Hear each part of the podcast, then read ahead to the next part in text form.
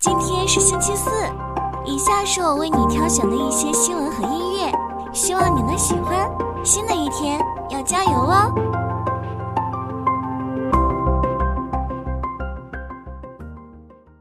特斯拉宣布，推迟两年的电动皮卡 Cybertruck 将于十一月三十日在德州交付。尽管该消息逆转了特斯拉股价的下滑，但 CEO 马斯克认为推迟交付是自掘坟墓。他坦言需要时间才能在 Cybertruck 上盈利。马斯克表示，要实现 Cybertruck 的量产和正现金流，还需要一年到十八个月的时间。他称，特斯拉每年可生产二十五万辆 Cybertruck，但可能要到二零二五年才能实现。目前，特斯拉正在德州工厂试产 Cybertruck，每年可生产十二点五万辆。特斯拉尚未公布 Cybertruck 的具体配置和售价。马斯克表示，公司正努力降低汽车价格，但担忧美国的高利率环境会增加消费者购车的难度。他表示，特斯拉正在打广告，但强调广告必须展示出人们买得起的实惠车型。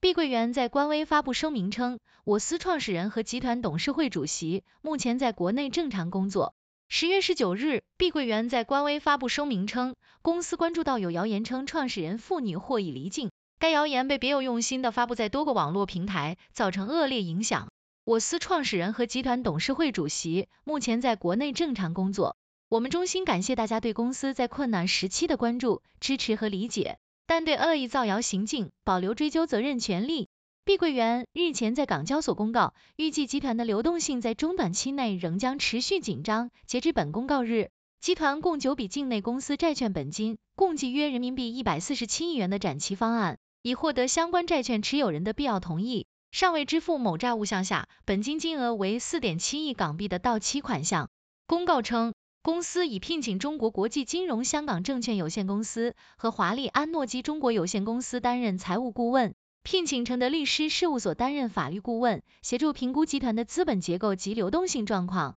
并制定整体的解决方案。此举意味着碧桂园境外债的重整工作已正式启动。统计数据显示，截至目前，碧桂园处于存续期的公开美元债共有十五只，存续本金约九十三亿美元。二零二三年内，公司主要面临美元票据利息兑付，没有美元票据本金到期。截至昨日收盘，碧桂园涨百分之一点三七，报零点七四港元。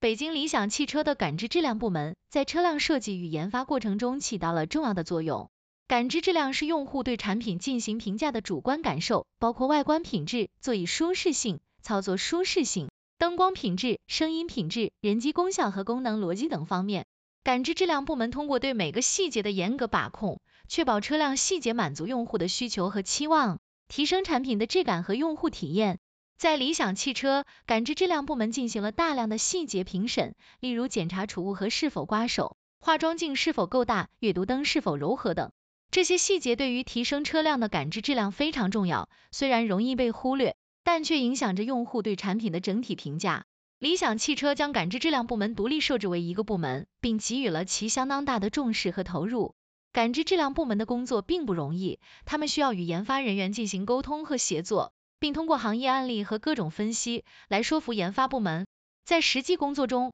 感知质量部门将细节把控变成了一个可持续的管理体系，通过制定评价规则和设计要求，将感知质量变成流水线，确保产品符合感知质量标准。通过对奔驰 GLE、宝马 X7 和理想 L7 等车辆的细节对比，可以看出理想汽车在细节把控方面有着独到之处。例如，理想在后备箱行李箱盖板上方设计了挂钩，使得用户在打开盖板时无需手撑，提升了使用的便利性。此外，理想还关注到了用户的安全感，通过在安全带的卡扣处增加更粗的橡胶套等细节改动，提升了用户的体验和安全性。感知质量部门在实践中面临一些困难和挑战，如来自传统主机厂的工程师对其工作的不理解和认可。然而，感知质量的持续把控，对于理想汽车实现每年超过三百万辆销量的目标具有关键作用。通过对每一个细节的用心关注和持续改进，理想汽车有望在未来取得更加辉煌的成就。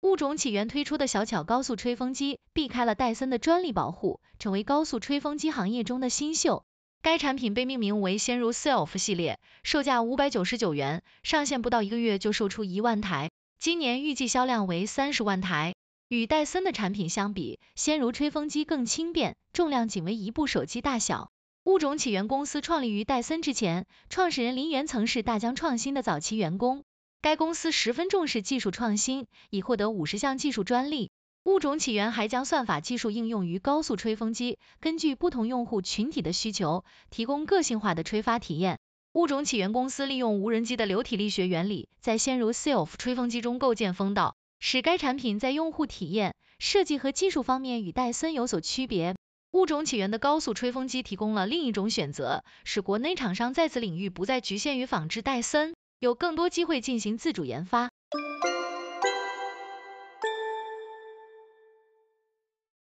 美股三大指数十月十九日疲软下跌，道指跌百分之零点九八，纳指跌百分之一点六二，标普五百指数跌百分之一点三四。财报季和美国国债收益率攀升对此起了作用，美国十年期国债突破百分之四点九，创二零零七年以来新高。此外，美联航跌超百分之九，带动航空股崩盘，其业绩高于预期，但各种因素导致第四季度业绩预期不及预期。受影响，美股银行股也走低，摩根士丹利跌超百分之六。此外，美股大型科技股普遍下跌，半导体赛道也大跌。在全球范围内，欧股主要股指收盘也普跌。国际油价上涨，黄金期价也有所上涨，美元指数上涨。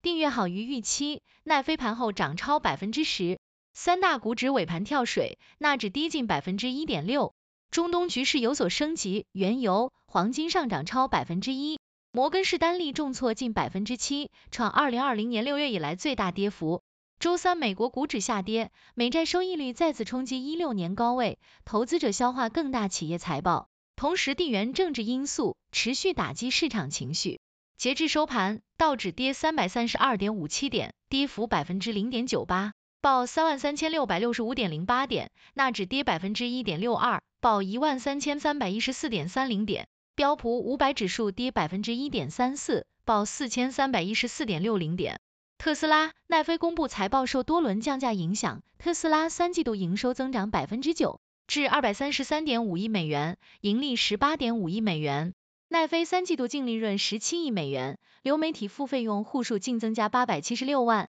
股价盘后大涨超百分之十。抵押贷款利率上涨，三十年期固定利率抵押贷款平均利率达百分之七点七零。美联储理事表示，需要等待经济数据演变再采取行动。中东局势、地缘政治因素打压了市场信心，避险情绪推高了原油和黄金价格。摩根士丹利、美联航股价下跌，保洁涨百分之二点六。中东局势重燃市场对供应端的担忧，国际油价、金价上涨。